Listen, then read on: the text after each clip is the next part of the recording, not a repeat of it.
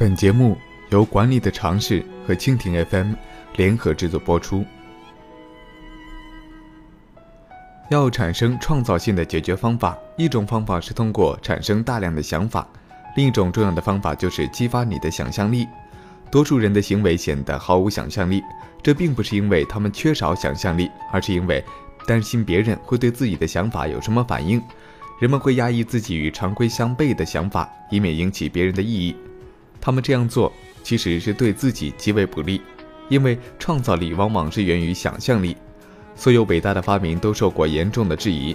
艾萨克·牛顿说，爱因斯坦也补充说：“我相信想象力，想象力比知识更重要。要激发想象力，并不是仅仅有决心就可以做到的。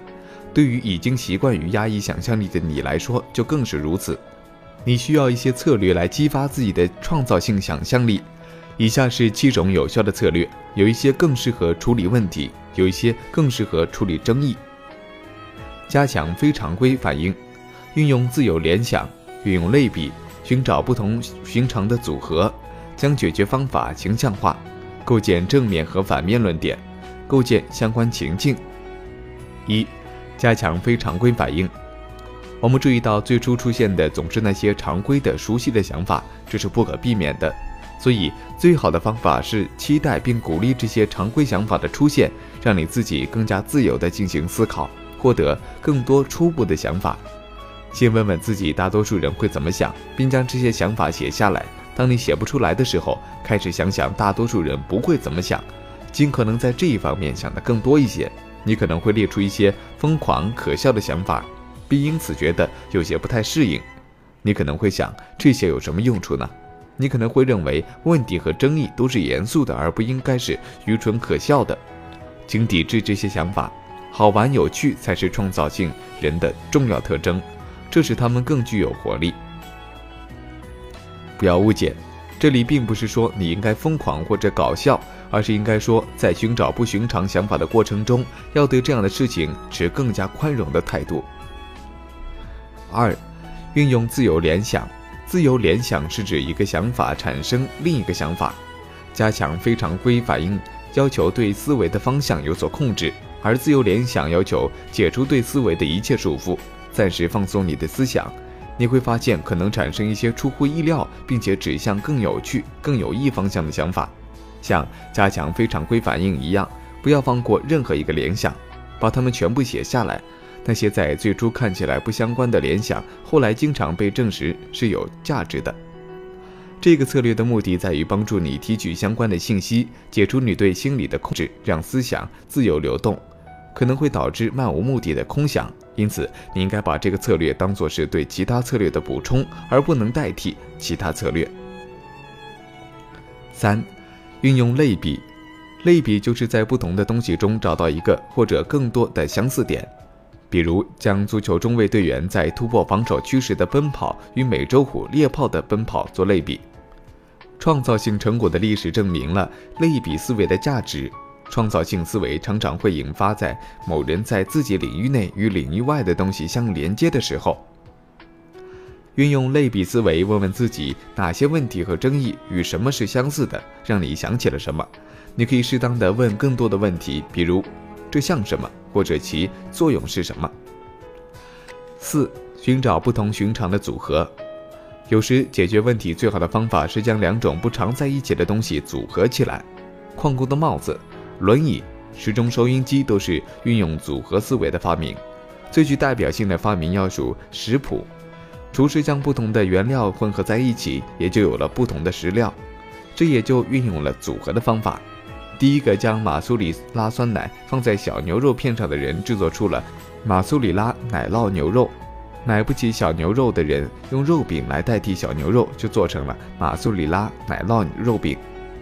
相同的策略在其他领域也同样适用，比如说寻找社会问题的解决方法。当下一个越来越受到关注的问题就是日益增加的监狱成本。有人建议将监狱与工厂合并，犯人在关押期间为工厂干活，并有一定的收入，再将税收作为监狱的收入。五，将解决方法形象化。这个策略是指设想问题已经解决，并将其形象化。比如，在解决汽车在冰面路上行驶的问题之前，一位驾车在冰雪路面上行驶的司机脑中想的并不是轮胎陷入雪中或者在冰上打滑，他想的是车轮能够平衡的转向，轮胎能够咬住雪面并且牢牢地接触冰面。他的想象力被激发，有可能会问自己：如果要达到这样的效果，车轮应该是什么样子的？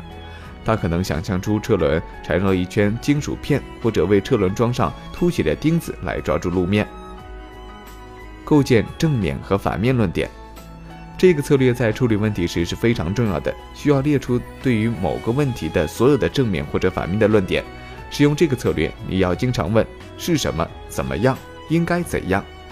尽可能多的写下你肯定的回答以及肯定的理由，同时尽可能多的写下否定的回答及理由。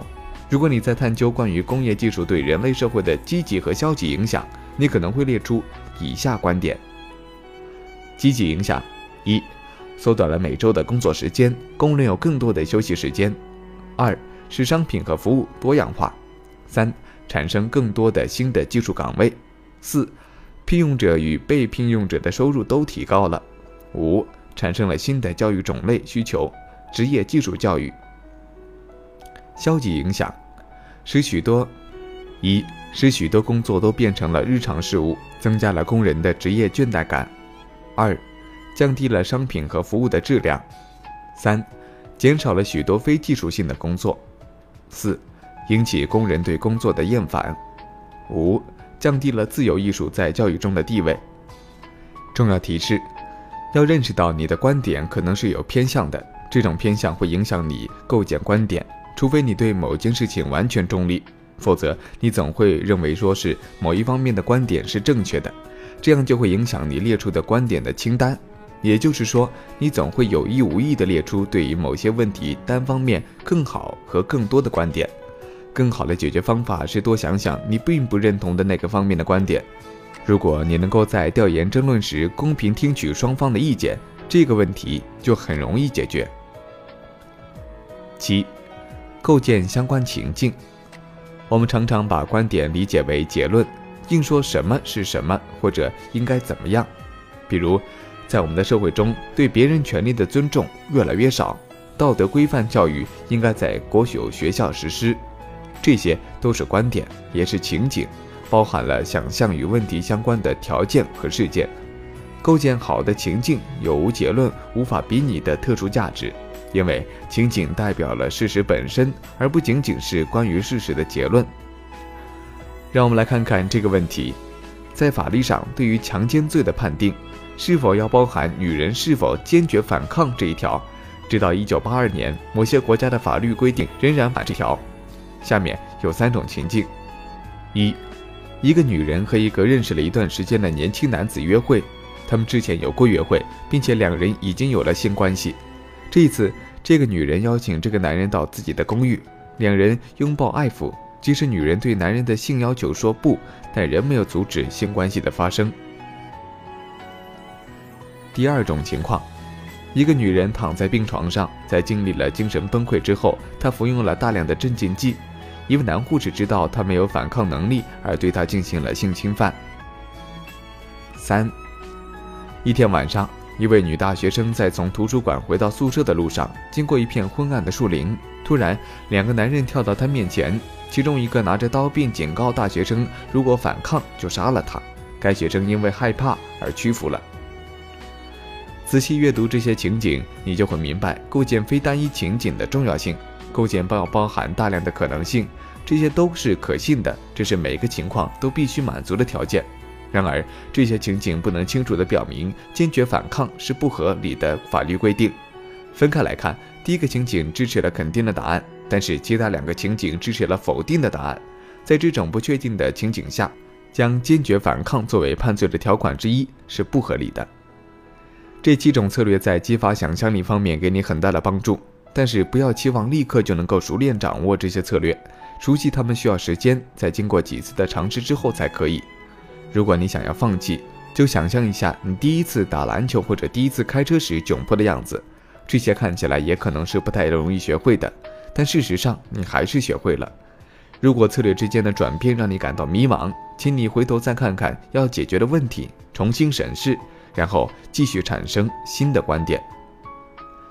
本文由管理的尝试原创首发，内容选自《思考的艺术》。好了，今天的节目到这里就结束了，感谢您的收听，再见。